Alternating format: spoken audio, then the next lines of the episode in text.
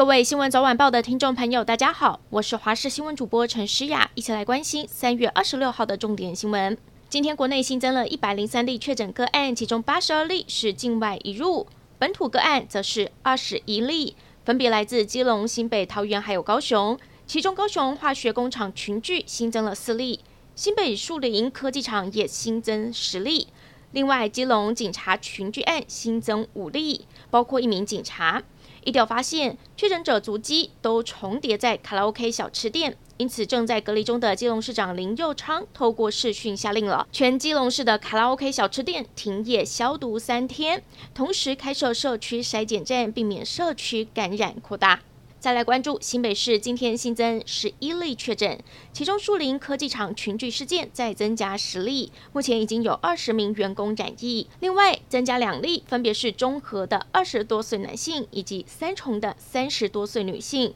两个人的 CT 值都很低，而且感染源还有待厘清。新北市长侯友谊强调，针对这些确诊个案将持续疫调，也呼吁新北市民拍照的时候能戴口罩还是尽量戴着，面对疫情不可以松懈。来关注天气。今天白天封面接近，傍晚开始锋面通过，以及东北季风增强，各地的天气明显转趋不稳定，将开始出现阵雨或者是雷雨，尤其西半部地区有局部大雨发生的几率。星期天开始，各地的气温会明显的下降，和星期六有落差。到了星期一，北台湾的低温预计下探十五度。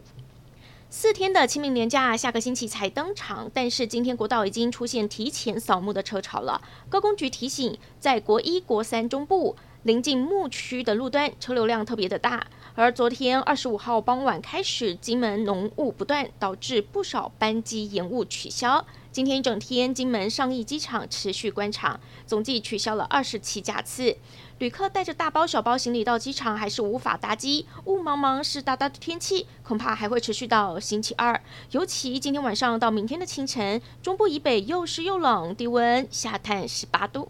合欢山高山杜鹃花季即将要到了，预估会持续到六月。去年花季的时候，一到假日合欢山就大塞车。今年疫情趋缓，当地警分局预估一定会涌进大量的车潮，因此决定要实施高承载交通管制。今年辖区警方担心交通再次失控，和县府讨论决议，花季假日上午六点到十一点，首度进行高承载管制，自小客车坐三人以上才会放行。中国分别在去年三月和九月无预警暂停台湾凤梨、莲雾、凤梨世家的进口。农委会一直透过两岸平台，希望中国应该回归科学，展开双方对话。农委会再度在台北时间三月二十五号下午六点，透过我国 WTO 代表团提出特别贸易关切，要求中国依国际规范提出科学证据，并恢复台湾三项水果的进口。但是中国代表还是指我国源头管理措施有疑虑。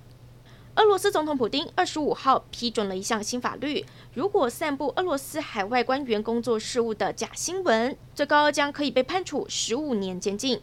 俄罗斯国际文传电讯社二十五号报道了法律的相关讯息，还援引了一名俄罗斯议员的话，指出。立法阻止人民散布有关俄罗斯大使馆以及海外组织的谎言是必要的。其实，从俄罗斯入侵乌克兰之后，俄罗斯就宣布实施了一项类似的新法，禁止媒体散播有关俄军的假新闻，违者最高将面临十五年监禁。感